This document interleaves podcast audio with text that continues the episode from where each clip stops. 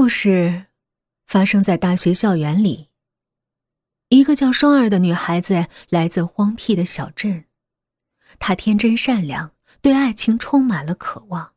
只是她有点小问题，健忘。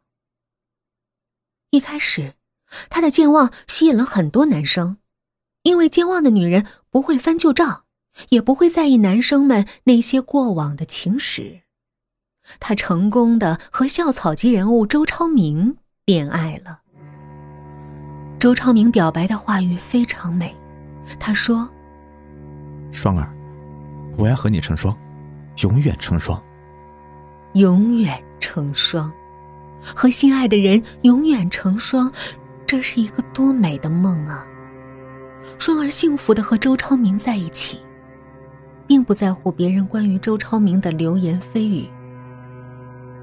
每次和周超明出门，都会有一群女人用妒忌的目光看着双儿，可是双儿不介意，她很快就忘记了，每一天都过得很开心。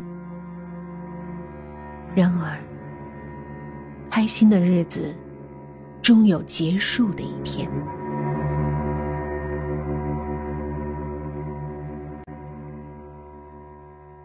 某个假期。双儿和周超明一同来这个景区游玩，也住在了忘忧湖宾馆里。他们刚刚出门，突然一辆轿车飞快地向路边驶过来，马上就要撞到他们了。情急之下，周超明作为一个男生，反而惊慌失措。倒是双儿当机立断，把周超明扑到了安全的地方。不幸的是，双儿的双手被车子碾断了。住院那段时间，双儿不是不痛苦，但周超明的陪伴让他每天都感觉很幸福，而且他的床头每天都会有一束白玫瑰，让他的心被浪漫充斥着。他以为永远成双的梦还在继续，然而，周超明看着双儿那断掉的双手，开始厌烦了。他知道自己不会和一个残疾的女人永远在一起的，他开始给双儿摆脸色，而且暗示双儿，我们是没有未来的。但是双儿健忘，他会把周超明的每次恶言恶语都忘掉，继续以爱人的身份自居。终于，周超明再也受不了了。有一天，他再也不来看双儿了。双儿每天躺在床上痴痴的等着，但除了床头那从没停止出现的白玫瑰，他什么也没有等来。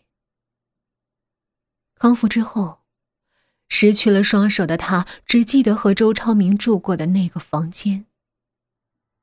他在忘忧湖宾馆里住下了，无论谁劝也不走。他等啊，等。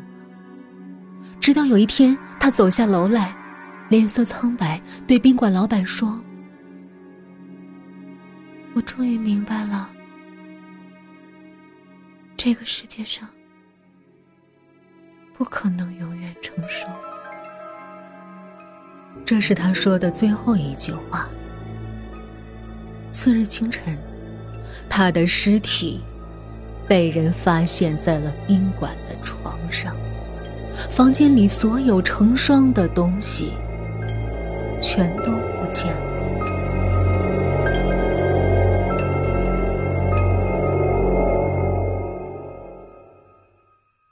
唉，这件事儿发生的时候啊，我还没来上班呢。但是据我所知啊，双儿的鬼魂呢，一直徘徊在这里。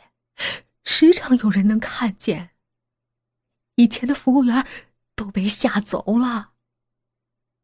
我一直找不着工作，就硬着头皮在这儿留下了。服务员很为难的说：“也就是说，是双儿的鬼魂取走了我们成双的东西，比如袜子、梁小丽的反应最快，服务员点点头，这种事儿经常发生，老板也头疼，所以啊，我们一向对此事保密。三个女人的脸都吓白了，谁能想到开心的旅游会被灵异事件毁了呢？服务员不无同情的说：“如果你们真的害怕呀，那就把房退了吧，多交的钱我都还给你们。”梁小丽率先摇头：“不行。虽然我并不想在你们这儿继续住，但是过几天我男朋友就从国外回来了。”他要我在这儿跟他会合，我不能离开。杜莎莎也摇了摇头。我也不能走，我好不容易说服我干爹，过几天他忙完生意就来陪我。如果用灵异事件吓他，恐怕他再也不会相信我了。无名沉默了一会儿，也回答道：“既然他们都不走。”嗯，那我也不走了。虽然我我我没有什么要紧的事儿，但人人多力量大。于是，三个女人都决定继续住下去。梁小丽的故事。入夜时分，梁小丽睡不着，她反复的回想着。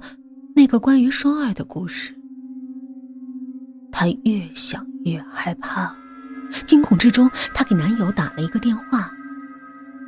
男友的声音永远是那么温柔，他安慰道：“你别怕，我们要相信科学。再说了，你和那个双儿无怨无仇的，他不会来害你的。不做亏心事儿，就不怕鬼叫门。”梁小丽全身一个机灵。她胡乱说了几句，就挂断了电话。其实，男友说的不对，他做过亏心事，而且是很严重的亏心事。想到这里，他下意识的摸了摸小腿，然后把五彩缤纷的袜子退了下来。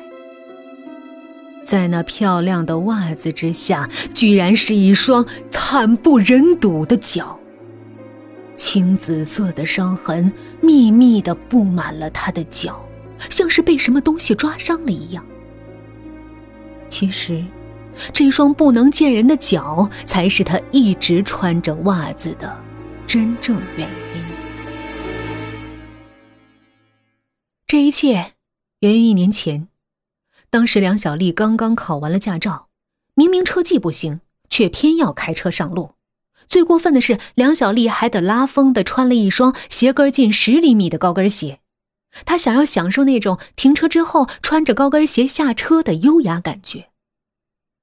然而，就是这一双穿着高跟鞋的脚，惹了祸。当他发现前方有人的时候，穿着高跟鞋的脚根本就踩不住刹车。刹那间，他想起无数关于女人穿高跟鞋开车而引发的交通事故，但是后悔已经来不及了。他的车子狠狠地撞向了一对情侣，女的奋勇地扑开了男友，但是她的双手被压在了车轮之下。梁小丽当时并不知道。自己撞伤的女孩叫双儿。她只知道，从那之后，自己的脚开始莫名其妙的出现青紫色的伤痕，像是有什么人狠狠的抓伤了她。这些伤痕无法治愈，而且不断的增加。无奈之下，梁小丽只能天天穿着袜子。直到今天，他才知道自己撞伤的女孩叫双儿，而且这个可怜的女孩就死在这忘忧湖宾馆里。现在，他能不害怕吗？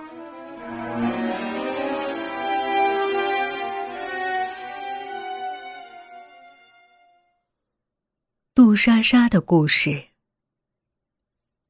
这个夜晚。注定无眠。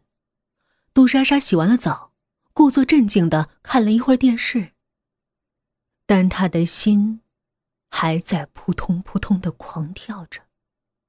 他抓起手机给所谓的干爹打了个电话，撒娇的说：“干爹，你什么时候来陪我呀？人家真的好想你呀！” 宝贝儿，你要乖呀。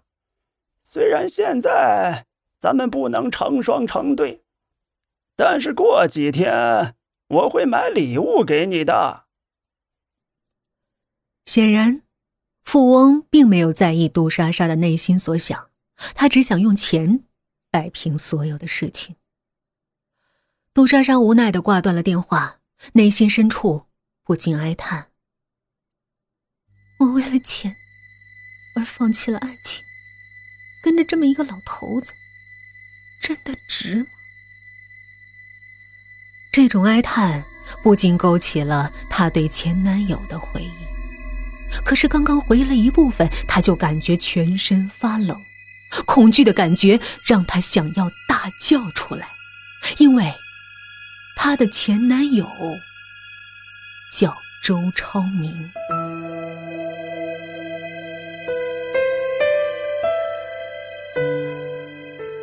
是的，早在周超明和双儿交往的时候，杜莎莎就在网上结识了周超明，当时。他虽然知道周昌明有个女朋友，但是他自视貌美，知道自己会成功的，于是他自信的连双儿的相片都没看过。